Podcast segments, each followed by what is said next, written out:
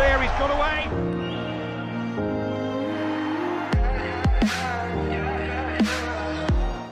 Salve pessoal, aqui é o Rafael para mais um episódio de Além do Placar. E o título do episódio de hoje é O que esperar dos times que sobem da segunda divisão. Antes do episódio em si, vamos para o que já é de costume nosso aqui das perguntas e dos comentários. Para você que não sabe, você pode participar conosco mandando uma mensagem além do placar@hotmail.com. Hoje nós temos uma pergunta do Lucas, que é torcedor do Tottenham, é a segunda vez que ele participa, inclusive, e ele perguntou o seguinte: com o Tottenham envolvido em tantos rumores de transferências, qual você acha que vai ser a postura do time no mercado? Bom, Lucas, eu acredito que o Tottenham vai vir com uma postura bem agressiva. Eles já fizeram uma contratação do Rosberg, do Southampton. O time vai fazer de tudo para poder dar as armas necessárias para o Mourinho para que ele finalmente ganhe um título com o Tottenham. E, na minha opinião, o time precisa de um zagueiro, com a saída do Vertonghen. Um lateral esquerdo para competir com Ben Davis seria interessante. Além disso, um reserva confiável e produtivo para o Harry Kane tem problema recorrente de lesão, e opções ofensivas no meio de campo também, com a péssima temporada do Dele Alli. O Bergwijn fez uma temporada interessante, mas é importante ter mais opções. Vamos para o episódio em si, não tem como começar por outro lugar que não ser o título do Leeds United, que volta para a Premier League depois de 16 anos. A última participação deles foi em 2003, 2004 e o time voltou com uma transformação impressionante sobre o comando do Marcelo Bielsa, o El Louco Bielsa, que mudou o time não só taticamente e tecnicamente, como também culturalmente. O Leeds que era conhecido por um jogo feio, digamos assim, e o Bielsa chegou e com o estilo dele de futebol ofensivo transformou o time. Vou dar algumas informações básicas para vocês. O time costuma jogar num 4-1-4-1, mas isso não significa muito se tratando do Bielsa, porque é um time muito ofensivo, com base em posse de bola e muitos passes, mas que não deixa de ser objetivo. É um time que utiliza muita movimentação e troca de posições, por isso que eu falei para não se atentar tanto ao esquema tático. E eles abusam dessas trocas de posição para poder criar espaços dos lados do campo, principalmente, para dar aquela amplitude e profundidade no, no campo, com os alas, com os laterais que sobem, para poder maximizar a área de ataque, tendo muita variação tática. Uma das coisas que é de lei nos times do Bielsa é que o time nunca ataca por um lado só. O time tem sempre variações, sempre diferentes mudanças, tanto na questão tática quanto na questão da escalação, para poder sempre tirar o máximo contra o adversário que vai enfrentar. Defensivamente, o time procura criar blocos para pressionar quem está com a bola e também para eliminar as, as opções de passe, mais ou menos igual o Atlético de Madrid faz de povoar ao máximo possível aquela área do campo, com todo mundo se movimentando, todo o time ajudando a marcar, para poder evitar que saia um lance de perigo dali. Os destaques do time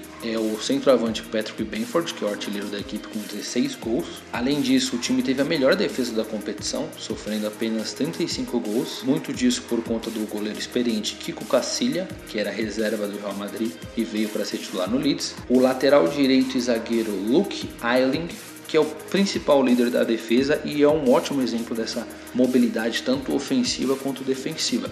Ele sobe ali pela lateral direita, cai para o meio, quando ele está marcando ele também vem ali para jogar de zagueiro e até mesmo de lateral esquerdo quando é necessário. Além disso, o volante Calvin Phillips é uma peça essencial nesse time do Bielsa, porque é aquele volante completo. Ele marca bem, mas também sabe sair jogando, chuta de longa distância, chega lá na área para poder participar. Tecnicamente, o destaque foi Pablo Hernandes, o argentino meio-campo, muito experiente, com 9 gols e 9 assistências aí na última temporada. Fez uma ótima dupla ali no meio com o Jack Harrison, teve 6 gols e 8 assistências. E o time tem essa questão da mobilidade tática, onde todo mundo acaba participando bastante no ataque. Do meio para frente, todos os jogadores têm bons números. Ponto negativo fica a questão de que os times do Bielsa são conhecidos pelo jogo bonito e agradável, mas por ficar devendo resultados. Não é à toa que, apesar dele ser considerado por muitos um dos melhores técnicos atualmente, ele tem poucos títulos. Apesar disso, vai ser fica muita expectativa para ver um dos melhores técnicos na melhor liga de futebol. Bielsa é um espetáculo à parte. Ele é conhecido pelo amplo conhecimento tático e a grande capacidade de tirar o melhor dos seus jogadores, independente da classificação final. Com certeza será interessante assistir esse time jogar ao longo do ano. Na minha opinião, o time precisa de um zagueiro, já que o Ben White, que foi um dos destaques na zaga, estava emprestado pelo Brighton e não vai ficar. O Brighton já pediu ele de volta. E também um pouco mais de profundidade no elenco, porque a gente sabe que jogar Premier League com um elenco enxuto pode ser perigoso. Para quem tem mais interesse no Leeds e no trabalho do Bielsa, eu aconselho a assistir o documentário Take Us Home, Leeds United, que conta a história e os bastidores da primeira temporada do El Louco no time tem disponível no app da ESPN, na Amazon Prime e você também consegue achar no YouTube, beleza? O segundo time que subiu da segunda divisão foi o West Bromwich, que teve a última participação em 2017-2018, não faz tanto tempo, com uma reformulação com o técnico Slaven Bilic e um estilo de jogo no 4-2-3-1. É um time construtor, com uma boa dupla de volantes e um trio de meia, meias ofensivos bem agressivos, com bom controle de bola, bom drible e que gostam de finalizar. É o Matheus Pereira, brasileiro, o Grade Diagama e o Matt Phillips. Todos eles com bons números, mas vale destacar o Matheus Pereira que teve uma temporada impressionante, com 8 gols e 20 assistências, foi um dos grandes destaques do campeonato. E no ataque o time conta com dois centroavantes experientes, já jogaram a Premier League e apesar de ser serem inconsistentes, eles até que podem contribuir. É o Al Robson Canu e o Charlie Austin. Os dois fizeram 10 gols e foram os artilheiros do time no ano passado. No meio de campo fica também o destaque para os dois volantes, Jake Livermore, que é um volante mais defensivo de contenção, e o Romain Cyrus, que é ótimo passador e teve incríveis 90% de passes completos na temporada. O ponto negativo do time é que eles não têm um grande artilheiro. E apesar da boa produção dos Mias, que fizeram muitos gols, na Premier League eles provavelmente terão mais responsabilidade defensiva e a falta de um grande nome no ataque pode prejudicar bastante a produção ofensiva da equipe. Então, na minha opinião, eles precisam de um centroavante, mais opções defensivas no meio de campo. Apesar da boa dupla de volantes, o principal reserva dos volantes é o zagueiro, o Ajay. O time também precisa de mais opções, principalmente no ataque. Nosso terceiro time, que subiu via playoffs, é o Fulham, do técnico Scott Parker, que teve a última participação na temporada 2008-2019. Então desceu e já subiu de novo. Eles jogam no 4-3-3, é um time que gosta bastante da posse de bola.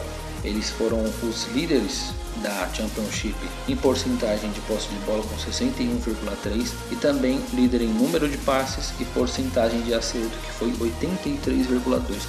É um time que tem muitos passes curtos e também abuso dos chutes de longa distância e com muitas ultrapassagens pelos lados, principalmente pelo lado esquerdo, que é onde joga o Ivan Cavaleiro, que foi um dos destaques da equipe. O time também é muito forte na bola parada, por ter jogadores altos e por falar em jogadores altos, entre o principal destaque da equipe, que é o Alexander Mitrovic, artilheiro da Champions League com 26 gols, ele é simplesmente o melhor jogador da equipe. Além dele, também tem destaque para o Joey Bryant, que é o lateral esquerdo, que inclusive fez os dois gols, acesso do time, o Tom Carney, meio-campo, e Harrison Reed, que é o capitão do time e o volante. Muito bom jogador, também marca e ajuda ali a construir importante na criação. Ponto negativo é que o time é muito dependente do Mitrovic. Quando ele não tem um bom jogo ou é bem marcado, falta repertório para o time que acaba ficando com ataque previsível. Inclusive, uma das grandes críticas ao trabalho do Scott Parker é que esse time é previsível, com toques de bola, tentando ultrapassagem com muitos cruzamentos para poder explorar a força e a altura do Mitrovic. O time precisa com urgência de profundidade no ataque e alguns reforços para a defesa, principalmente a zaga, que tem um bom jogador, mas sofre com uma inconsistência ali na segunda opção. Bom, pessoal, por hoje é só. O episódio de hoje foi mais curtinho. Foi inclusive uma sugestão que nós tivemos no episódio anterior do Bruno. E aí fica a lembrança de que se você quiser participar, você pode mandar uma, um e-mail para a gente com a sua pergunta ou sugestão em além do placar hotmail.com. E não se esqueça de seguir a gente no Insta. A nossa página é arroba podcast underline além do placar. Muito obrigado por acompanhar e até a próxima. Tchau, tchau.